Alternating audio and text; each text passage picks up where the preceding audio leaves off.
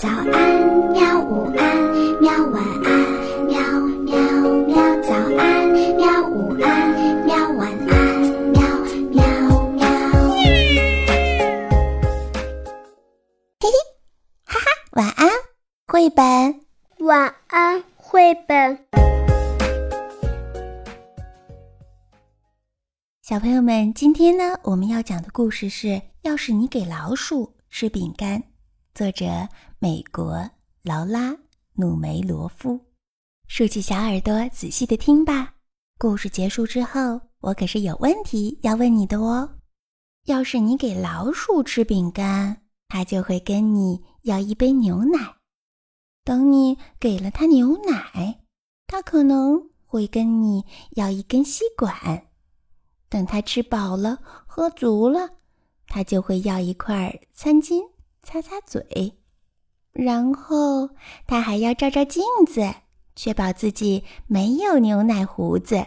他往镜子里一瞧，发现自己的头发该剪剪了，于是他就会跟你要一把剪指甲的小剪刀。等他咔嚓咔嚓理完了头发。他就会要一把扫帚来打扫，他一扫起来，也许就会停不下来。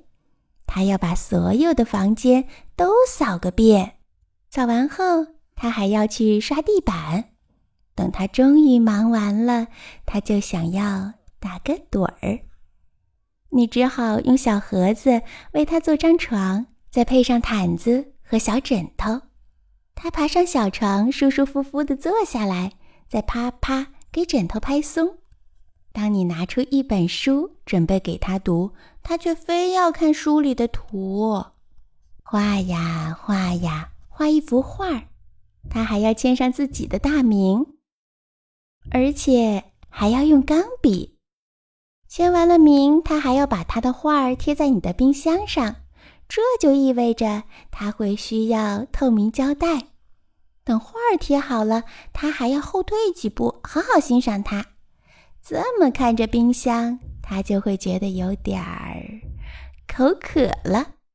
于是呀，他就会跟你要一杯牛奶。很可能，要是你给了他牛奶，他就会要一块饼干配着吃。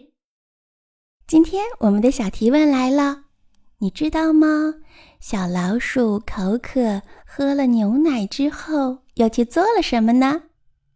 知道答案的小朋友，在留言下的评论区给我们写上你的答案吧。晚安，绘本。可是我还想看看星星。